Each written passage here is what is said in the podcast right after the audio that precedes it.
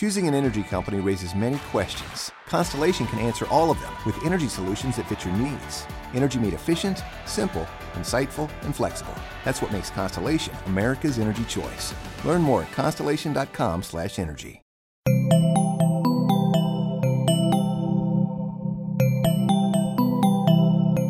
Bienvenidos a posta.fm, Radio del Futuro. A continuación, todo lo que siempre quiso saber sobre Batman y no se animó a preguntar en Alfred Pennyworth presenta.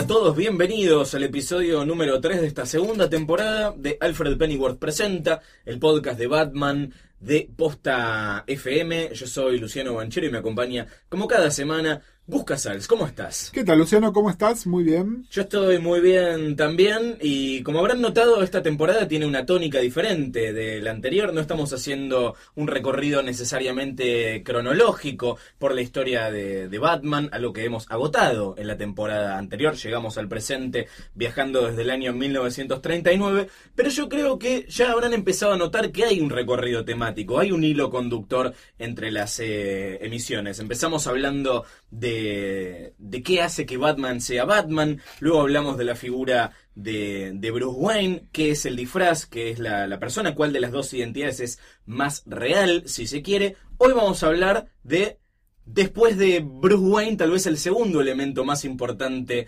de eh, el mito de Batman, que es, por supuesto, Robin. Robin. Y ya estuvimos hablando un poco del tema también, ¿no? Sobre todo cuando hablamos de Bruce Wayne, eh, ¿hasta qué punto es cierto o es un mito esto de que Bruce es un gran solitario? Van a ver que mucho de lo que estamos hablando de esta temporada, que tiene que ver con el universo ampliado de Batman, ya eso nos da una respuesta, que claramente no es un solitario, o por lo menos no tanto como algunos fans o algunos guionistas, o hasta a Bruce Batman mismo le gustaría decir, ¿no? Yo soy la noche, pero la noche está llena de estrellas, me parece. Eh, y entonces, bueno, tenemos acá Robin. Robin, pensemos lo primero como una figura, pensemos en la cáscara de Robin, ¿no? Como el otro día hablamos de la cáscara Batman o la cáscara Bruce Wayne. Eh, pensemos primero que Robin como un arquetipo, ¿no? Como esta figura luminosa, un poco lúdica, que complementa a la cosa de Batman también. Y pensemos también en, la, verdadera motivación por la cual existió Robin in, inicialmente, ¿no? Los cómics eran considerados que eran producto para chicos. Batman era un, pro, un producto muy oscuro, muy oscuro. Creo que, sobre todo, si tuvieron la oportunidad de ver los primeros cómics, ¿no? Y pueden saltearse esa barrera de 80 años que hace que eh, nos resulte que el dibujo es muy primitivo y que la historia está demasiado comprimida. Piensen que era, era muy violento, era, se jugaba con la muerte todo el tiempo. Más que un cómic de superhéroes como lo entendemos hoy, era un cómic policial. Era un cómic policial de vigilantes, ¿no? Y el vigilante tiene su propio código moral, está eh, ligeramente relacionado con la ley nada más. Entonces era bastante complicado. Y entonces lo que se consideraba más que nada es que los chicos no lo iban a consumir, no porque era muy complejo, sino porque no tenían como una, eh, una cosa identificatoria. Entonces, ¿qué mejor manera de que los chicos se identifiquen que poniendo un chico? Esto de todas maneras, estudios contemporáneos a esto y posteriores, prueban que en general los chicos se identifican con alguien un toquecito más grande que ellos. Entonces, por eso es que, vieron cuando se habla de, eh, piénsenlo ahora en términos televisivos argentinos, cuando se habla de estas series que dicen son para adolescentes, en realidad son para los preadolescentes, pero protagonizadas por adolescentes. ¿Por qué? Porque un preadolescente de 11 o 12 años se quiere identificar con uno que tiene 14 15.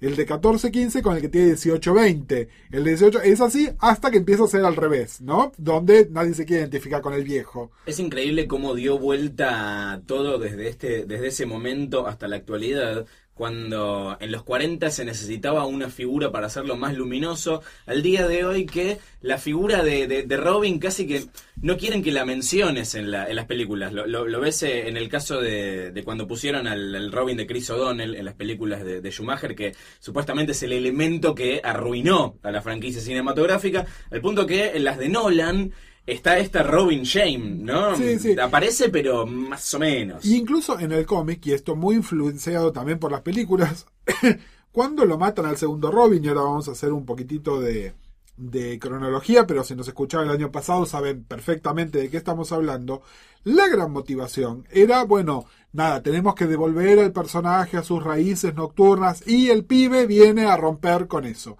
Obviamente tiene que ver con eh, que el público ahora es más grande, pero también con que el adolescente varón en general, y este es un tema eh, que yo sé que no me gana amigos, pero lo hemos hablado varias veces y lo vamos a seguir hablando, necesita creer en esta cosa de el eh, Batman infalible, completo, yo podría ser él, y el pibe viene como a Cramps de Style, ¿no? Es este, viene como a arruinar esa mística que tiene ahí.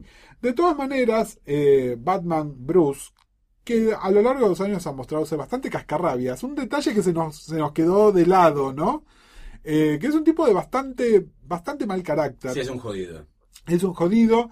Eh, yo creo que muchas veces hay, habría que, valdría la pena analizar si es, si el sarcasmo de Alfred es producto de esta cascarrabiez o que Bruce de chico se crió con Alfred, que era un sarcástico de mierda, y entonces él quedó así de cascarrabias, ¿no? Es un poco Me huevo gusta esa lectura. huevo gallina de, de esto. Así que bueno, nada, por un lado se desvive por estos pibes y por otro lado tiene una relación complicada, los reta, siempre considera que no están listos, ¿no? Este, eh, en, las en las caracterizaciones más actuales, bueno, con una motivación fuerte, que es el fantasma de lo que le pasó a Jason, y entonces que él no quiere que se repita, pero ya de antes esto también pasaba, y también hay un hecho bastante categórico, la semana que viene vamos a estar hablando más de un personaje en particular, pero ustedes saben que el primer Robin, el Robin que fue Robin durante más tiempo y el que todos aso- aso- asociamos con esto es Dick Grayson, Ricardo Tapia para los que veían Batman 66 acá en la TV o alguna de las adaptaciones animadas. Eh, era medio lo que en inglés llaman un, un Daredevil, ¿no? Es así un tipo, un tipo un Tipo arriesgado. ciego, abogado. Ah, no. No, es no, no. Daredevil, la, la- la personaje. expresión Daredevil existe desde antes del Exactamente. Que es así, como un tipo lanzado, ¿no? Que medio que no piensa en las consecuencias de lo que está haciendo. Temerario, temerario. Pero bueno, lo que tiene también Dick, eh, que siempre estuvo de su lado, es que obviamente además él tenía herramientas para vacapear es el ser temerario. ¿No? Eh, y creo que esto, de nuevo, no en el momento, pero después en lecturas que se hicieron posteriores sobre el personaje de Jason, era que Jason no era tan piola como Dick. ¿No? Es decir, eh, como que no le daba y entonces, bueno, Batman, como que Batman asumió que tenía otro Dick en sus manos, que, que fuerte, ¿no? Tremendo. That- That's what she Así se llama el capítulo. Un dick en sus manos. este, y, y bueno, en realidad no fue así. Pero bueno, el tema es, por esto se puso, eh, hubo muchas libertades con las edades de los Robines también, que en realidad tenían que ver más que con lo que se escribía, con cómo se dibujaban, ¿no? De, de entrada lo dibujaron como un chico muy chiquito. Sí. Eh, y la verdad que no tiene mucho sentido, de hecho, eh, mucho, mucho meta comentario sobre superhéroes en general, ¿no? Y piensen sobre todo en la obra de Alan Moore y cosas así, tienen que ver sobre hasta qué punto es responsable poner un chico de esa edad en una situación de riesgo como tal, ¿no? Si bien está mal hacerlo con un adolescente también, como son caracterizaciones posteriores del personaje, eh, se vuelve sobre este tema y de hecho el Robin actual, que es Damián, no deja de ser un pibe muy chiquito también, ¿no? Sí, ahora con el, con el condimento de que él fue durante muchos años, eh, amén de que es hijo de Batman y de Talia al Ghul, eh, y nieto de Ra's al Ghul, o sea, toda una mezcla de genes tremenda, él fue modificado genéticamente en el, laborato- en el Sí. laboratorio de la madre para convertirlo en un, en un luchador. Sí, sí, son nada, son, Detalles. son justificaciones, detalles. Bueno, el tema es, eh, Dick fue, fue el primero, para algunos fue el mejor, discutible, por ahí lo podemos, en unos minutos vemos a ver si... Vamos a hablar sobre todo porque yo soy de una generación que creció con, con el, con el Robin de con Tim Drake. Exactamente. ¿Acaso el más maltratado? Pero bueno, ahora lo vamos, lo vamos Ahora a lo vamos a ver. Tengo una pregunta para vos para Sí. arrancar antes de meternos en la parte cronológica. Al margen de que en los 40 se, se necesitaba hacer eh, al personaje más luminoso para que se venda mejor entre el, el público, el siempre codiciado público de los adolescentes, ¿por qué te parece que conceptualmente eh, Batman necesita tener un Robin a su lado? Eh, A ver, Batman necesita no estar solo, en primer lugar. Y, y como ya lo charlamos la semana pasada, Batman no solo perdió a sus padres, Batman perdió a su familia, perdió su concepto de familia y todo nos hace pensar que fue alguien que además no gozó del beneficio socializador de una escuela. ¿No? Entonces él necesita de alguna manera crear artificialmente este ámbito y de alguna manera eh, creo que tener uno de estos pibes alrededor eso lo, le sirve para eso.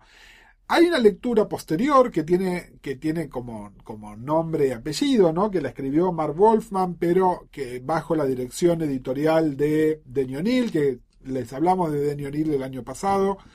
Eh, tiene una visión fuerte y mucho de lo que entendemos de Batman tiene que ver con la visión integral de lo que hizo Denny. Eh, que en esta época donde posterior a la muerte de Jason, eh, y cuando en esta historia que les recomendamos ya en su momento, que es el Only Place of Dying, está como explícita esta cuestión de que Batman necesita un Robin porque es lo que hace que no lo vuelva loco, que la oscuridad no se lo lleve completamente. Y piensen en lo que estábamos hablando de la obsesión. Tener que preocuparnos por otra persona, de alguna manera nos saca de la obsesión. Fíjense que, de la- ¿se acuerdan hace dos programas cuando les dije el tema de la psicosis? Que muchas veces la psicosis es disparada por un tema que tiene que ver con lo paternal. También es cierto que muchas obsesiones, muchos tocs, muchos tics, eh, que no son cosas distintas, eh, no les digo que se van, pero mejoran mucho con una situación de paternidad, porque al no, no ser nosotros mismos el centro absoluto de nuestra atención, tener que preocuparnos por un otro, hace que se modifique un poquitito este tema de la obsesión. Podríamos pensarlo de esa manera. Es decir, en realidad ahí en palabras de, eh, de Alfred y en palabras de Tim, ¿no? Es bueno, Batman necesita un Robin porque es lo que lo mantiene, digamos, hace que no sea hiperviolento, que no se ponga a sí mismo en riesgo. Bueno, piénsenlo así, piensen ustedes, eh, aquellos de ustedes que sean padres, como de repente, bueno, tener una moto por ahí ya no es eh, una, una cosa deseable, no porque no puedan llevar el pibe en la moto, sino porque si ustedes se matan, el chico se queda sin un padre, ¿no? Pensémoslo de ese lado. Y esta sería la razón por la que además eh, siempre son, son jóvenes los, eh, los Robin. Exactamente. Bueno, y acá entonces sí, metámonos en la cronología, como Vamos. les decíamos. La semana que viene vamos a hablar en detalle de más de Dick. Eh, Dick fue de todos estos personajes al que se le permitió crecer. Con las consecuencias lógicas que trae eso también. Para empezar, ya se los dijimos la otra semana, necesariamente hay que envejecerlo a Bruce si envejece Dick. Pero también su experiencia pasa a ser distinta y cuando Dick ya es un chico grande que tiene eh, chicas que lo están persiguiendo, bueno, ya estar eh, con las piernas al aire pegado a Batman es como que no necesariamente era una cosa que funcionaba. Y que claro, que la diferencia de, de Batman, como hablábamos, eh, tuvo la posibilidad de ir a- al colegio, A la universidad, y, y- relacionarse con gente. Totalmente, y la característica definitoria de, de Dick, eh, que también vamos a hablar, es que es un excelente líder y es una persona social, y entonces su relación con los Teen Titans, pero también su relación con un montón de otros personajes, con Superman, con Bárbara Gordon, etcétera, etcétera, etcétera, ¿no? Es decir, es, eh, en ese sentido es medio como el anti-Bruce. Claro. Pero bueno, el hecho es, es- surgieron dos necesidades. Por un lado, una necesidad de negocios, que era, si Robin ya no puede estar junto a Batman y sobre todo además tienen casi la misma edad, eh, ¿qué hacemos? Y otra era la necesidad de personaje. Sí, efectivamente, para que Batman no sea un psicótico, yo necesito que tenga un chico al lado y ese chico ya no es Dick, que es lo que hacemos. Y ahí fue donde se inventó el personaje de Jason. Ya les dimos como un pantallazo de Jason cuando hablamos el año pasado, que en realidad el, el objetivo fue creemos un Robin nuevo con el, menor escándalo posible y pongámoslo de ahí. sí, le Después, pusieron el mismo origen. De le hecho. pusieron prácticamente en, el mismo en origen. principio. Después se lo aprovecharon que en el medio estuvo la crisis y entonces como que lo retocaron un poquitito. Eh, y sí, ahí también fue donde se le dio por ahí la característica distintiva, es decir, eh, Dick era un arriesgado, era un lanzado, Jason también, pero era un lanzado sin las herramientas para hacerlo. Y fíjense que un tipo que es un lanzado, que sabe lo que está haciendo, todos decimos que es canchero. Y un lanzado que es un lanzado y no tiene con qué respaldarse, es este es un pelotudo. Qué boludo. ¿no? Y creo que un poco esa es como la característica definitoria de Jason. A Jason además se lo... Nada, le pusieron una historia familiar compleja, lo relacionaron con Lady Shiva, con otra serie de personajes. Todo esto en realidad decidieron como darle más carne al personaje cuando ya estaba decidido matarlo, ¿no? Eh, por motivos que ya les dijimos. Eh, cuando empiezan a estar las películas, todo esto bueno que se supone que portaba Robin, empezaron a considerar que era malo, o por lo menos que no era consistente con lo que estaba pasando eh, entre las películas y los cómics. Algo que hoy medio como que... Hoy es bastante común que algo que pasa en las películas sea reimportado luego a la continuidad de los cómics. Pero en ese momento se consideraba que el cómic era como el, como el rey, como el material de origen, y en realidad lo que estaba medio como fuera de lugar era lo otro. Pero bueno, Y ahí se pone en duda por primera vez eh, esto de que Batman realmente necesita a un Robin, porque si, si Dick había pegado tan bien entre tantas generaciones que, que lo consumieron como, como Robin, hasta que se graduó de Robin y pasó a ser eh, Nightwing, eh, poner un Robin, un nuevo Robin, por más que, que- que- sea una especie de clon con un, un poco más nabo o cancherito, eh, tal vez no era la decisión correcta en ese, en ese momento. Al menos así lo, lo- lo vieron los lectores que eligieron matarlo, de todos modos, por unos cientos de votos, ¿no? No es que fue sí. Yo- unánime. Yo, creo que hubo varias, varias cosas en, en contra. Una fue que quisieron reemplazar a Dick con alguien que claramente no era Dick, pero que era demasiado parecido, entonces no dejaba de ser una copia berreta. Eh, fueron, fueron poco prolijos con el personaje, esto de cambiarle el origen y todo lo demás, fue medio como un enchastre que le hicieron ahí en el medio, que no, no fue proba- probablemente la decisión más feliz tampoco, pero creo que lo más definitorio, y esto, y en esto es donde ahora vamos a hablar del tercer Robin, eh, se lo había hecho como una decisión que estaba apartada del personaje de Dick, que es un personaje muy querido, muy querido, incluso muy querido por el público que no es necesariamente público de Batman. Es más, hay mucho público de Batman que no lo quiere Dick, que no lo quiere Robin en general. De nuevo, volvemos al tema recurrente, ¿no? Esta cosa de identificación con eh, Batman, que es el que la tiene más grande, y yo quisiera ser él, etcétera, etcétera. Entonces Robin está visto como una muestra de debilidad en ese sentido. Pero mucho otro público, que es el público que creció con Batman, el público femenino, eh, el público que le gustan por ahí las historias no tanto de acción, sino más de personajes y de complejidad, notaban que este personaje era un constructo, era una cosa que habían forzado. Y entonces acá es donde Denny O'Neill, que lo mencionamos hace un rato, y Mark Wolfman y, y George Pérez, que era el socio de Wolfman en ese momento, cuando les dicen, bueno, tenemos que crear un Robin nuevo, decidieron que el origen de ese Robin estuviese atado al origen de Dick. Claro. No al origen, sino a Dick en general. Es decir, una parte integral de Lonely Place of Dying. Lonely Place of Dying, fíjense que es una historia que tiene cuatro personajes. Está Bruce, está Dick, está Alfred y está Tim. Y muestran qué importante que es la relación de estos cuatro personajes con los cuatro. Es decir, si queremos que este personaje sea orgánico a la historia, lo tenemos que crear de esta manera.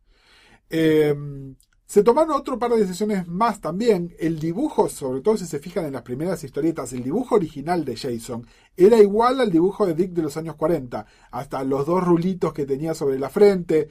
Acá directamente dijeron, bueno, el pibe tiene que tener otro traje. Así, de una, ¿no? Es pongamos una diferenciación visual importante. No, y además se Sí, tomaron es- mucho, mucho más tiempo para instalarlo como personaje humano antes de hacerlo Robin. Fue tipo, Jason me parece que funcionó mucho más como, per- como no personaje, después de muerto, como fantasma de Batman, que cuando estaba vivo, porque le- lo, lo marcó nuevamente, le generó un nuevo trauma a Batman, que quiso ser soli- solitario y se volvió medio psicópata. Eh, y terminan entendiendo que la manera de equilibrarlo es eso mismo lo que se niega, a tener un nuevo Robin. A tener un nuevo Robin, eh, hay otras decisiones creativas fuertes también. Inicialmente los padres de Tim están vivos. Sí. Eh, la madre muere al relativo poco tiempo, pero el padre de Tim sigue siendo un personaje casi central. Tim va a la escuela y tiene, tiene una vida más desarrollada. Obviamente acá además la explosión, el boom de los cómics de los 90 hizo que hubiese una serie específica sobre Tim, entonces el personaje se le permitió desarrollarse de otras maneras que si fuera un personaje secundario dentro de los títulos de Batman no hubiese podido.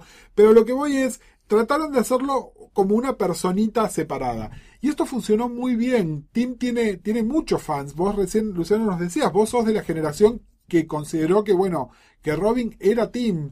Y eh, para mí, que yo soy de la generación que Dick era Tim, y en realidad justo los años de Jason son los años que yo no estuve leyendo cómics. Para mí también, y Tim me, le di la bienvenida, me pareció integral, me parecía que estaba bien hecho. eh, y tomando como algunas características piolas de Dick, ¿no? Esta cosa de que es un buen líder, que es un buen detective, ¿no? Esta, este tipo de cosas, donde también creo que es la primera vez que Batman lo ve más como un par a su Robin, ¿no? Este, porque con Dick, cuando lo vio como un par, fue cuando se separaron. Jason, no, era No este boludo tiempo que tengo que controlar, además. Eh, y en cambio con Tim había como, como, un, como un respeto, como un respeto fuerte por la persona de Tim. Eh, bueno, Tim además, el hecho de tener su propia revista hizo que tuviese su propio elenco este, de soporte. Y cuando empieza la eventitis, de la que ya les estuvimos hablando el año pasado, y empiezan a pasar cosas y me matan personajes y aparecen otras, bla. Hay un personaje que aparecía en la historieta de Robin, que es un personaje muy simpático, que es, spoiler, o más conocida como Stephanie Brown. Ah, pensé que me ibas a spoilear quién era. Sí. Aparece Stephanie spoiler. Brown.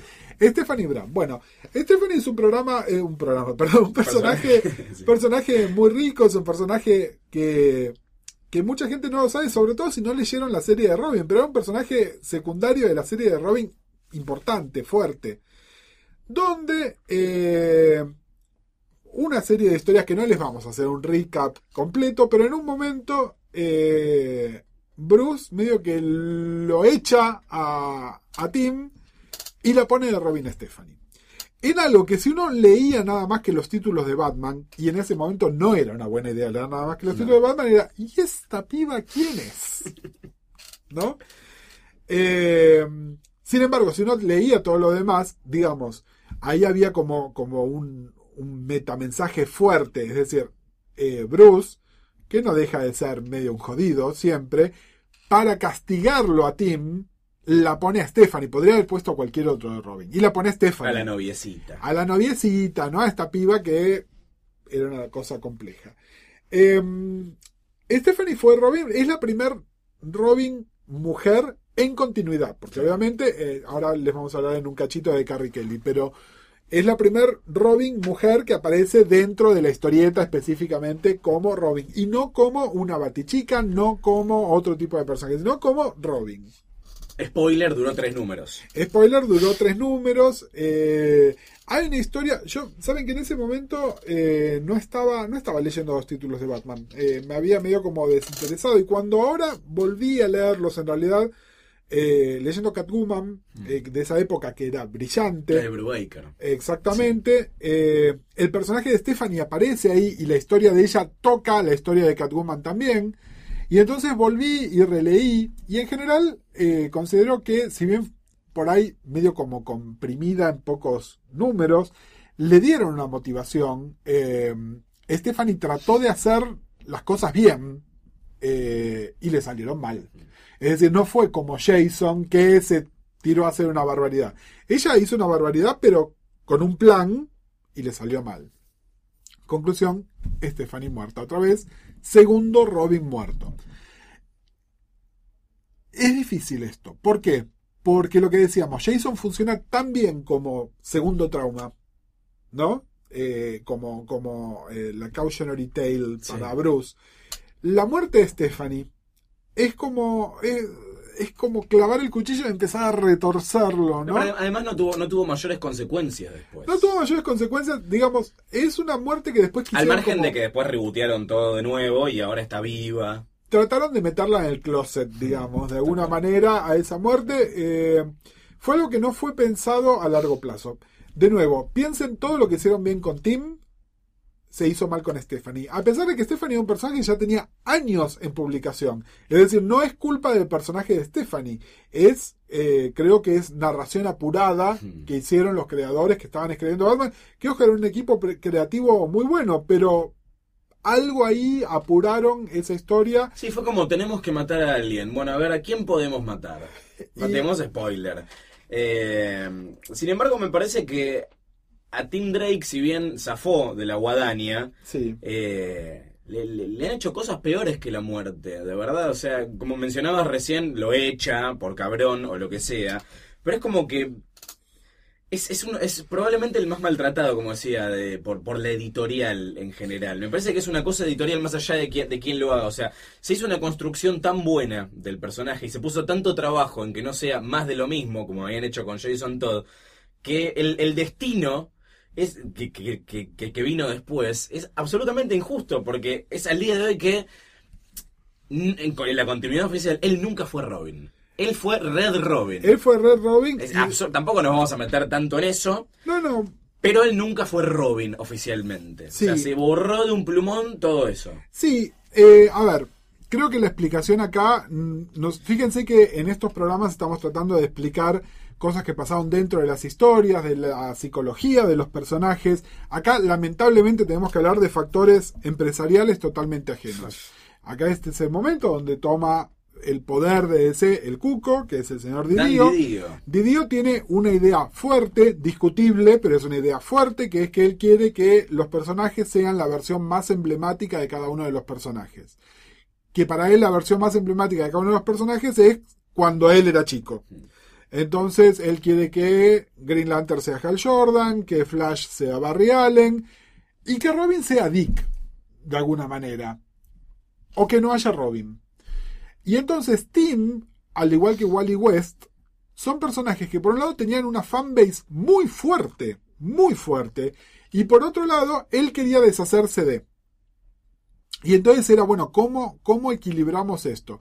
Y entonces les empiezan a pasar cosas que son realmente espantosas a estos personajes, que es como una especie de, de sadismo, pero que creo que además fueron como un tiro por la culata, porque en general, eh, por ejemplo, ¿no? La cosa más trágica que le pasa a Tim, que es cuando lo matan a su padre, de nuevo en Identity Crisis, que lo estuvimos hablando la semana pasada. eh, en realidad yo creo que eso generó como hasta más simpatía por el personaje. Al contrario, lo hace como el, el famoso cuadrito eh, golpe bajista o no dentro de Identity Crisis donde dice Bruce Wayne, Tim Drake, Orphans. Bueno, eso automáticamente lo pone más en línea todavía con Dick. Sos más Robin que nunca. Sos más. Robin que nunca, exactamente. Es decir, me parece que lejos de, de bajar al personaje, lo subieron todavía más. Pero bueno, acá es donde también empiezan a aparecer estas personalidades alternativas. Eh, aparece el personaje de Red Robin. Red Robin originalmente apareció en Kingdom Come, que es una historia fuera de continuidad, con un- uno, uno de los diseños de uniforme por ahí más, más felices, porque ustedes saben, en Tierra 2, Dick Grayson creció también. Y antes de que apareciera su clásico traje di- diseñado por Neil Adams, que fue también quien eh, diseñó el traje de Tim Drake, tenía un traje que era como una especie de traje de Robin y Batman mezclado, Sí. una cosa horrible que solamente podía suceder en los años 60. Eh, pero bueno, una de las mejores adaptaciones, mezclas, digamos, combinaciones, mashups entre el traje de Batman y el de Robin, fue este que hizo Alex Ross en Kingdom Come. Entonces, bueno, de alguna manera tomaron a esa persona de Red Robin, sobre todo porque en lo que se estaba barajando ahí era que apareciera un nuevo Robin.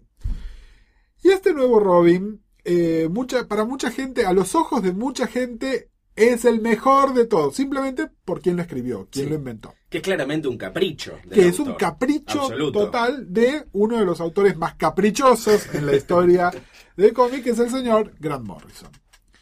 Eh, el tema es que es un capricho divertido, si quieren. Es un capricho que sigue mucha de esta fantasía, ¿no? De. eh, nada, de esta fantasía adolescente, de rompamos todo, ¿no? Es. eh, pero puesta en un pibe más chiquito, ¿no? Pero es como una cosa medio punk. Pero punk así, de, de punk de los que cantaba Luca este, en una noche en New York City hace 30 años, ¿no? Este se para el pelito y vuelve a Belgrano. Eh, tal cual. Bueno, es, eh, para mí, es, esa es la caracterización de Damian Wayne. Es así. Que, pese a, a esto que decís, es, un, es otra vez un nene de 10 años. Que es nuevamente un nene de 10 años, pero es lo que estábamos diciendo antes. Es un nene de 10 años con ingeniería genética, entrenado para ser un asesino. Y que además es el Robin de, de primero del Batman de que es Dick Grayson. Cuando se convierte en Robin oficialmente, Sí. es el Robin de Dick. Es el Robin de Dick. eh, de todas maneras, para mí esto fue otro error, porque vamos a hablar, eh, Dick eh, en la continuidad actual fue Batman una vez sola, Claro. que fue en esa ocasión, pero en realidad Dick fue Batman en otro momento más, ya vamos a hablar, y su química con Tim era una cosa inigualable, ¿no? Este, era- eran realmente hermanos. Era, realmente era, era esa caracterización. Esa es la relación que tienen. Donde además, bueno, este es otro tema, ¿no? Eh, que para algunos es, es medio como de fanfiction. Pero bueno, el tema es que toda esta gente, más allá de sus diferencias, bueno, no dejan de ser todos hijos putativos de Bruce Wayne. Sí. ¿No? Y entonces es lógico que tengan una relación de hermanos con todo lo bueno y todo lo malo. Es decir, siempre hay una rivalidad entre hermanos. Todos está el fantasma de lo quiere más a uno que al otro, pero no dejan de ser hermanos, no dejan de ser, bueno, yo te cubro la espalda, no importa lo que pase, ¿no? Es decir, el concepto de familia ampliada de los Robines fue ese. Eh, recordemos también que en esta época Stephanie revivió y pasó durante un periodo muy cortito, fue Batgirl. Eh, obviamente eso no prosperó por lo que ya decíamos, porque para Didio los personajes tienen que ser la, la versión más emblemática y Bárbara es la versión más emblemática de, de Batgirl. Pero bueno, hay un momento donde están prácticamente conviviendo, porque Jason también revivió. Sí. Son cómics, no, no hagan preguntas.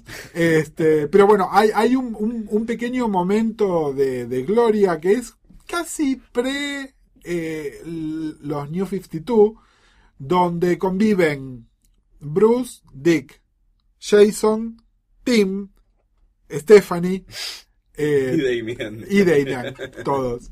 Eh, que no deja, de ser, no deja de ser simpático. También entiendo que hubiese que simplificar todo eso. Nos quedó una cosita por afuera nada más que es Carrie.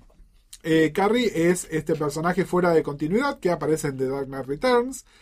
Que Carrie tiene una cosa, y fíjate que, que no sé si se la suele pensar, ¿no? Eh, Tim medio como que se voluntarió para ser Robin. Y Carrie pasa algo parecido también, ¿no? Y este, hay algo fuerte. eh, el Dark Knight es, es casi contemporáneo de Una muerte en la familia. Entonces yo no sé hasta qué punto Miller sabía si Jason se moría o no. Sí lo que está en el texto es que él y Dick, eh, Bruce y Dick están distanciados. Pero de alguna manera Bruce no quiere saber nada con pibes, ni no quiere saber nada con pibas, con Carrie. Sin embargo, termina siendo casi indispensable. ¿No? Porque de nuevo, ¿cuál es la característica fuerte de, este, de Bruce en ese momento? Está solo, está más solo que nunca. Tiene nada más esta cosa de amistad con Jim Gordon. Alfred está muerto. Él está distanciado del resto de la Liga de la Justicia por motivos que también están dentro de la historia. Está distanciado de Dick. Y de alguna manera el acercamiento de Carrie es una cosa que es parte de la chispa que él necesita para volver a ponerse en acción. ¿No? Eh, nada, me parece que es interesante, me parece que para pensar en eso, de nuevo, hay muchas cosas discutibles de lo que hizo Miller con Batman post año 1 y post Dark Knight. Sí. Pero en ese momento hay una observación fuerte, astuta sobre el personaje, que me parece que, que está bueno decir, Carrie, más allá de- del personaje en sí, es la función Robin, ¿no? Dentro de Batman. Y me parece que está bueno. Quiero cerrar el círculo de, de- de- de este episodio Robin antes de llamar al estudio al doctor Arkham, eh, hablando de que más allá de que el Robin titular sigue siendo Damian Wayne, que también lo mataron y lo revivieron, pero bueno, eso tampoco nos podemos meter en cuándo matan, cuándo reviven, es casi peor que Dragon Ball, imagínate. Eh, está lanzando DC ahora un título que se llama We Are Robin, en el que lo que tratan de hacer es mostrar cómo inspira a la gente el mito no solamente de Batman, sino también de Robin, y genera... eh, eh, eh, en la juventud esta, esta cosa de convertirse en Robin espontáneamente, más allá de contar con el visto bueno o ser el sidekick eventual de, Batman. Así que por oposición a lo que decíamos de que, cual- de que no solamente Bruce Wayne puede ser Batman, Robin casi que puede ser cualquiera. Hay algo de eso, hay algo de eso. Ojo, puede ser cualquiera, pero si ese cualquiera es Jason, tiene consecuencias. Claro, es decir, puede ser cualquiera, pero tiene consecuencias. De todas maneras, eh, a ver, voy a decir una a favor y una en contra de We Are Robin. Eh, me encanta el concepto, me parece que es una buenísima idea. Eh, DC está tratando de hacer un, un experimento nuevo, que es que los distintos títulos no estén todos tan como funcionando en el mismo universo coherente, entonces se toman Sí. ciertas libertades y está buenísimo. El punto es hasta qué, hasta dónde esta pandilla juvenil de Robines va a tener alguna repercusión en Batman en sí. Sí. Es decir, si va a llegar a pasar algo o no. ¿Por qué? Porque un Batman que hace eso, creo que la única solución más o menos lógica, entre comillas, es volver al Dark Knight, ¿no? Que él medio que los use como ejército. Sí, a los mutantes. Exactamente, exactamente. Eh, obviamente la idea de We Are Robin es mucho más liviana que el Dark Knight, así que no creo que caiga en eso, pero fíjense que si mezclamos las caracterizaciones de los personajes a lo largo de los años, sería como la consecuencia lógica. Invitamos al estudio al doctor Arkham, puede mandarle sus consultas sobre el universo Batman, sobre todo eh, a nivel mental, espiritual, qué inquietudes personales tienen ustedes con eh, Batman, Robin y, y demás. Y la pregunta de hoy para el doctor Arkham tiene que ver con algo que si hacemos un capítulo dedicado específicamente a Robin, es absolutamente ineludible, pese a que ya lo hemos tratado en un episodio de la temporada anterior. Eh, hay necesidad de saber hasta cuándo se va a seguir perpetuando este mito ridículo de la relación homosexual entre Batman y Robin. Homosexual y de pedofilia, además, que es, lo que no se suele men- y de- mencionar. Y de, pedofilia. Eh, ¿Por qué está tan instalado en realidad, no? Culturalmente, más allá de decir, no, no es así, lea los cómics en vez de interpretar pavadas, eh, ¿por qué está tan instalado eso? Yo creo que hay muchos motivos. Eh, hay una primera interpretación que, bueno, en realidad es la que hizo, se hizo en Seduction of the Innocent, ¿no? Donde claramente eso estaba explícito y por la cual después se tomaron medidas que ya mencionamos, ¿no? La, la invención de la tía Harriet, etcétera, etcétera. Eh, hay cosas, a ver, ¿vieron cuando se habla de la Mujer Maravilla y el- los temas del bondage y de que ataban y qué sé yo? Estaba como súper establecido que a William Marston estos temas le interesaban más allá de lo que hacían los cómics, ¿no? De- tenía una relación muy especial con sus dos mujeres, donde probablemente había una cosa de sumisión, etcétera, etcétera, y entonces él tradujo eso. Yo creo que los creadores de Batman eran un poco más ingenuos, pero tenemos a este tipo vestido en algo que probablemente sea de cuero, con una capa y una capucha, es decir, el estereotipo del máster sadomasoquista. Y el pibe que encima, está bien, era el traje de circo, pero está con shortcitos, había como una cosa infantilizante. Fíjense que cuando se hizo el pase de Robin a Nightwing de Dick y cuando se diseñó el traje de Tim, intencionalmente se cubrieron las piernas, se trataban de hacer cosas como para sacarle esta cosa de erotización de lo infantil que había en todo eso. Yo no creo que fuera consciente, es decir, no creo que hubiese un reventadito tomando estas decisiones, pero esas decisiones se tomaron. Obviamente, en el momento, por ahí no se hizo la lectura como estaba, pero después, en retrospectiva, es medio difícil de escaparse de esa lectura. Eh, dentro de los personajes, no, yo creo que hay una relación de padre-hijo muy fuerte de Batman con los Robins en general, y es más, creo que parte del conflicto con Dick es como se juega muy bien el, el conflicto entre padres e hijos, que es que en la adolescencia el padre se quiere alejar del hijo, del el hijo se quiere alejar del, Del padre, padre, perdón. Eh, es, es un hecho, es así, es un hecho de la pubertad, que tiene que ser de esa manera, es decir, me parece que hay algo muy claro, es decir, yo realmente no, no lo leo de esa manera. Sin embargo, la lectura posmoderna de esto, de un montón de gente, hay una serie que se llama Psychics, que fue un título independiente, o hace muy poco, justo le estaba contando a Luciano que estaba leyendo Top Ten de Alan Moore, donde es un tema argumental central, donde hay un grupo de ex superhéroes que tienen como una especie de, sistema de trata de pibes en la pedofilia, donde claramente están basados en los Robin y otras cosas del mundo. Es decir, es desde un punto de vista distópico de la realidad, se puede leer de esa manera. Yo creo que era mucho más inocente eh, y que cuando mostraban cosas tales como que estaban durmiendo en la misma cama, era gente que no estaba pensando en lo que estaba haciendo. Sobre todo porque si además Wayne Manor tiene 38 dormitorios, ¿por qué iban a estar durmiendo en la misma cama? ¿No? Es de hello, no. Eh, digamos, me, me, parece que eso está como amplificado. De nuevo, miren, volvamos, volvamos a un tema que yo sé que a Luciano lo afecta muchísimo. No. Pero si Bruce efectivamente se hizo un arreglo para que las mujeres no lo tienten, ese mismo arreglo es para que los pibes no lo tienten tampoco. Está bien. Así que bueno. Como te gusta meter el dedo en la chaga.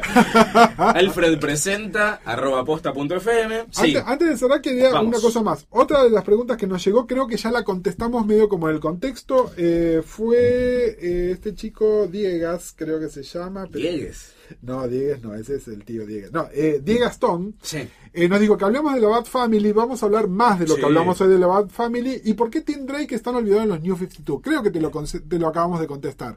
Es una decisión editorial, tiene que ver con una persona que en, en particular no lo quiere al personaje. Para los que no están leyendo el cómic ahora, eh, a Tim lo acaban de desplazar en el tiempo y es Batman Beyond, Sí, básicamente. el Batman del futuro, matando así a otro personaje que estaba bueno, que era Terry McGinnis. Pero bueno, nada, qué sé yo, algún día todo esto estará en manos de otro editor. Pero mientras tanto, aquí estamos en Alfred Pennyworth Presenta. Busca Sals como siempre. Hasta el próximo episodio de Alfred Pennyworth Presenta.